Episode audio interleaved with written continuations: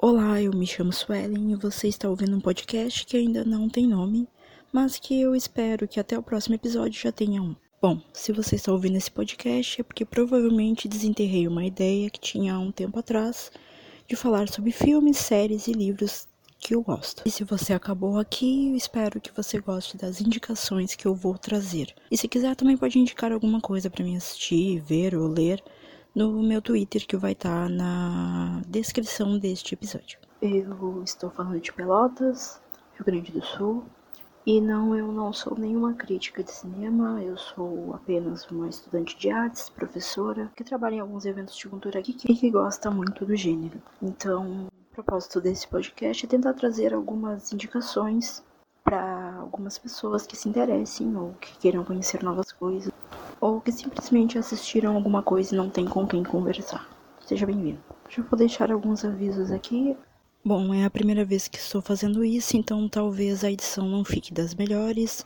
Talvez tenha alguns sons de fundo, não estranhe. Talvez eu não poste episódios com tanta frequência quanto eu gostaria. E também provavelmente não vou dar spoilers muito grandes sobre o filme. E quando der, sei lá, provavelmente vou avisar. Mas eu acredito que cada pessoa tem a sua opinião quando veja alguma coisa, então a minha opinião será minha, e se você tiver uma opinião contrária, me escreva. E vamos dialogar sobre ela. Eu vou tentar também trazer algumas informações sobre os filmes, os livros e séries que eu vou trazer, mas isso não é uma coisa que vai ser feita sempre, então se caso eu não fale, não estranhe. Talvez também eu erre a pronúncia de alguns nomes, mas isso é uma coisa comum. Também não vou me limitar a não falar palavrões ou não xingar neste podcast, então se você se sentir ofendido de alguma forma, uh, não ouça. Bom, acho que de início era isso, vamos à indicação deste episódio. Depois de muito refletir, eu escolhi eu vou falar do Alive. O Alive é um filme sul-coreano produzido pelo diretor Cho Yu-yan e que saiu agora em junho de 2020. Mas pelo que eu pude entender, ele foi filmado no final do ano passado. E o filme conta com dois protagonistas conhecidos para quem assiste dramas coreanos. O Yo In, que também está no Chicago Tapware, e a Park Shin que muitos já conhecem e que está no Memórias de Alhambra. Ambos estão no Netflix. Bom, pelo que eu pude entender, o Alive ele é um filme baseado em um script de 2019 de um filme chamado Alone, do diretor Matt Naylor, que foi ele que ajudou a adaptar esse script para o show fazer o Alive. E bom, eu queria ter visto o Alone para poder comparar os dois, só que eu só fui descobrir isso depois. E eu só consegui ver o trailer, mas basicamente pelo trailer eu pude entender muitas coisas que tinham no Alive e que estavam meio que fora de contexto, mas pelo que eu entendi, o Alive teve mais sucesso que o Alone, então vamos ficar com o Alive aqui. Eu não sei se foi por conta da pandemia ou se foi por saudade do Train to Busan, mas o filme foi muito bem quisto pelo público coreano, tanto que ele se tornou um lançamento de maior sucesso agora nesses tempos de pandemia e um blockbuster de tanto, de tanto que as pessoas falavam sobre o filme.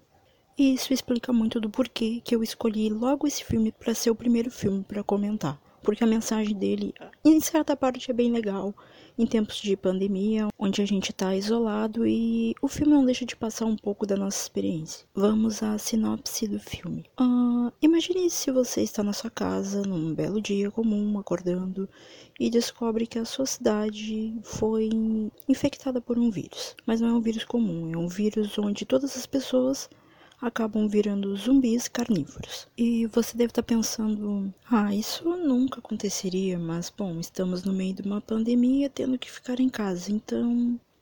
É, bom, já de início do filme a gente percebe que o John Woo, que é o personagem interpretado pelo Ain, ele é um cara bem jovem. Assim, ele aparentemente é um gamer, ele tem vários aparelhos tecnológicos em casa, o apartamento dele é um apartamento muito bom. E de início ele não dá muita bola pro que tá acontecendo, tanto que ele olha pra televisão e vê a notícia da infestação do vírus e fica tipo, ok, posso lidar com isso. Até o momento que ele meio que fica preocupado porque ele se lembra que os pais deles não não não estão em casa e a mãe dele saiu e tal. Só que a coisa começa a desandar muito rápido e quando ele percebe que realmente os zumbis mordem as pessoas para passar o vírus, aí sim que ele começa a ficar assustado. Bom, a partir desse momento ele precisa lidar com a situação e começar a ver o que, que ele pode fazer já que aos poucos ele vai ficando sem luz, sem água, sem internet. E diferente de você que pensa que só porque assistiu The Walking Dead sabe como lidar com a situação, não é bem assim.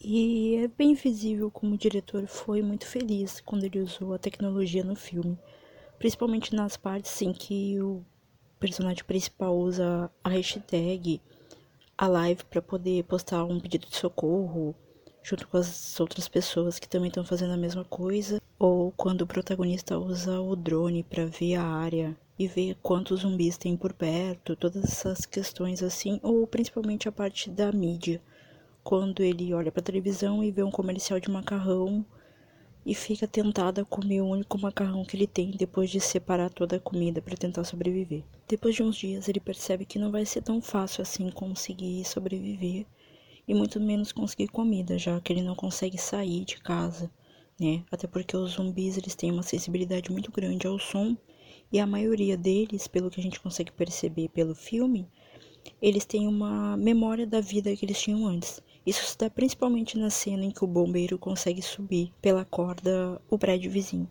Bom, e aí chega no momento em que o John Woo chega no ápice do seu estado mental.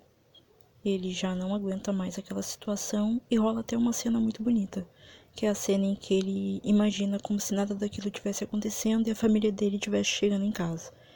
E a cena que ele abraça a mãe dele é tão emocionante, pelo menos para mim foi, que aquele abraço foi muito reconfortante. Principalmente agora em que a gente não consegue se abraçar com ninguém, não consegue ter contato físico com ninguém. Então, nesse momento em que ele tá nesse estado de desistir de tudo, que a gente percebe que ele não é um protagonista persistente, assim. Ele é um protagonista como a gente seria se tivesse que lidar com essa situação. E nesse momento, exatamente nesse momento do filme, a gente conhece a outra protagonista, que é a Yobin, que é a personagem interpretada pela Park Shin-hye. Ela é uma vizinha que mora no prédio à frente do prédio dele, e ela acaba ajudando ele em um momento, que é uma cena que tem um gatilho. Então, para você saber, o filme tem algumas situações que são bem gatilho. Então, se você for assistir, já saiba que vai ter um momento em que talvez você não se sinta tão bem Bom, nesse momento em que eles se conhecem, eles passam então a se ajudar a trocar comida, já que ela é aparentemente um pouco mais esperta que ele guardou comida e tá tentando sobreviver no outro prédio que também tá quase na mesma situação. A gente não sabe muitas coisas sobre elas de início, mas a gente consegue entender pelas coisas subentendidas que ficam assim ao longo das cenas. Bom, fica visível que a, o aparecimento da Yobin começa a dar mais esperanças pro Jungwoo. Então ele começa a, a, ir procurar outros lugares ali, outros apartamentos que tenham comida.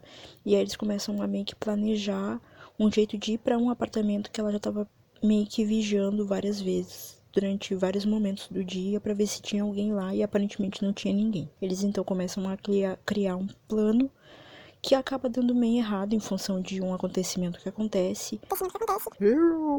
Mas, querendo ou não, eles conseguem depois chegar nesse apartamento.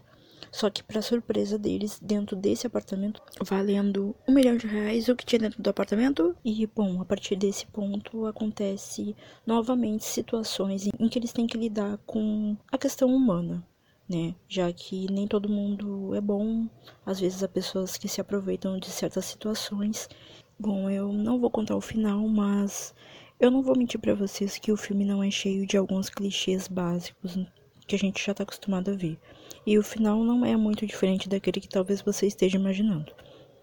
Mas eu acho que a questão até nem foi essa, porque pelo que eu entendi do diretor, a ideia dele é que você preste atenção na mensagem do filme e nas questões envolvendo os dois personagens principais, tipo as emoções que eles estavam sentindo naquele momento, ou a mensagem que o filme passa de você tentar se manter vivo em uma situação difícil como aquela. Então, se você tá na pandemia e não tá tendo que conviver com nenhum zumbi carnívoro, ele literalmente quis dizer que a gente tá no lucro. Motivos para assistir o filme. A mensagem do filme em si já é bem legal, porque passa aquela ideia de que você realmente não tá sozinho ali, sabe?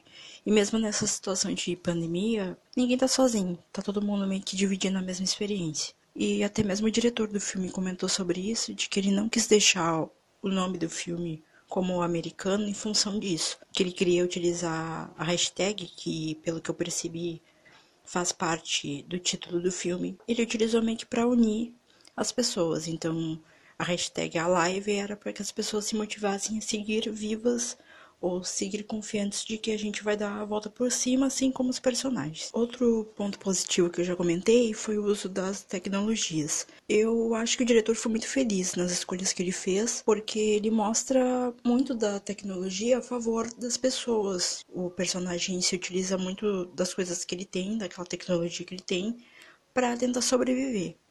Então, são poucos filmes que a gente atualmente vê fazendo uso disso, principalmente quando é voltado ao terror, né? A gente já pensa naquela coisa de que o personagem não vai sobreviver ou de que ele tem os itens mais limitados possíveis. E nesse caso não, ele tem um drone, ele tem computador, né? Então ele tem vários artifícios que ele pode usar e até mesmo em um momento ele percebe que ele precisa utilizar um artifício bem antigo, que é o rádio, né? Que ele tenta se comunicar através do rádio e ele percebe que ele precisa de uma, de uma coisa bem comum, que é um fone de ouvido desses com um fiozinho que ele realmente já não tem mais.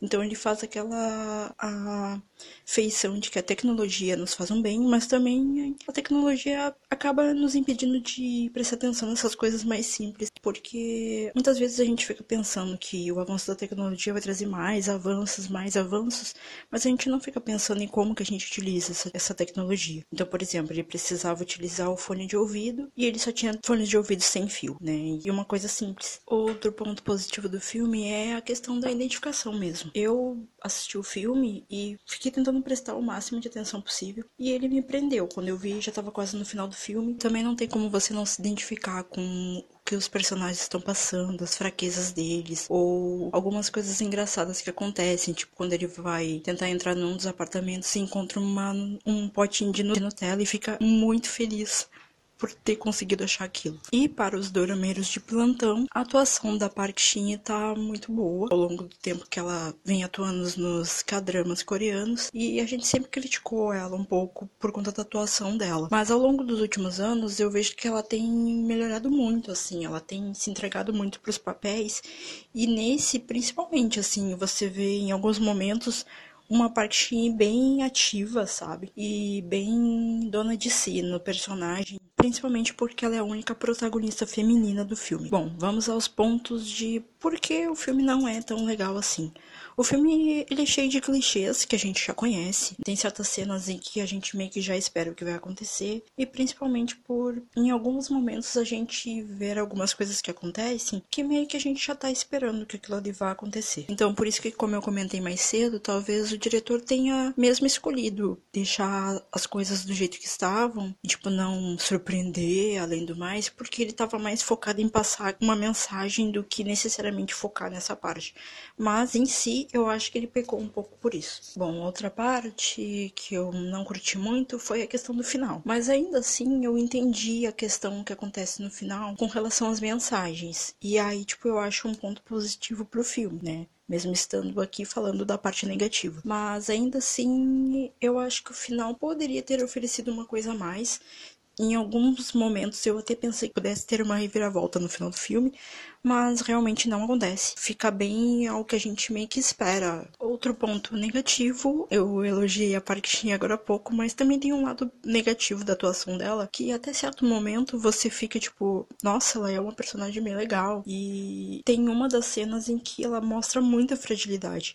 E isso vai um pouco contra ao que ela já vinha mostrando ao longo dos filmes, principalmente numa cena, que é a cena em que eles uh, resolvem se arriscar para tentar chegar ao outro apartamento, em que ela tem uma cena incrível, assim, de muita coragem, sabe? Pra uma personagem que ficou o tempo inteiro do filme sozinha, ela foi muito corajosa de se expor ali. E, tipo, nem o protagonista não tava fazendo aquilo e ela se expôs.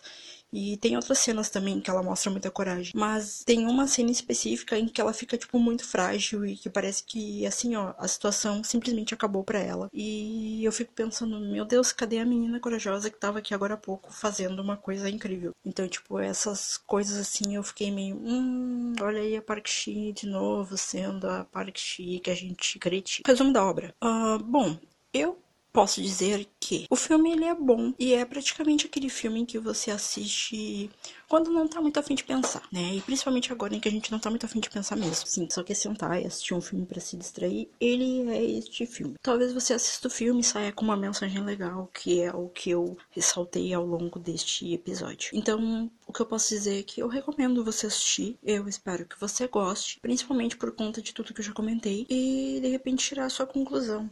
Se você achou o filme legal, se você não gostou. Então assistam o hashtag Alive e comentem qualquer coisa no meu Twitter se vocês quiserem. Bom, para finalizar este primeiro episódio, e que eu espero que tenha mais ou não, não saberemos como será a repercussão deste episódio, eu vou deixar uma indicação, né? Já não basta indicar o filme, eu vou indicar mais uma coisinha. Então eu vou indicar uma série que começou há pouco tempo e que eu acho que muitas pessoas talvez gostem e talvez se interessem, que é a série que está sendo produzida pela HBO, ou como eu gosto de chamar HBO, e talvez eu fale HBO, azar de vocês que estiverem estiverem ouvindo, se não gostarem, que é a Lovecraft Country, produzida pela Misha Green, pelo Jordan Peele e pelo J.J. Abrams, que já é um velho conhecido de quem assiste série. Essa série baseada no livro Território Lovecraft, que foi escrito pelo Matt Ruff e que tem essa série de contos que é baseada nesse universo do Lovecraft e que fala sobre essa questão da opressão racial e sobre como o negro era visto na década de 50 e tudo isso. E para você que nunca ouviu falar do Lovecraft, que é literalmente uma das maiores referências da literatura do horror, mas mas que também é um bosta, racista e entre outras coisas. Mas que, graças a HBO, ganhou uma versão, tá sendo muito boa no que se propõe. Ela tá tentando reverter um pouco dessa visão que o autor tinha, mesclando acontecimentos do passado com uh, elementos atuais, mas sendo muito feliz no que tá sendo feito. Então eu espero que ele esteja se revirando no caixão de ódio. E estou muito feliz em dizer isso.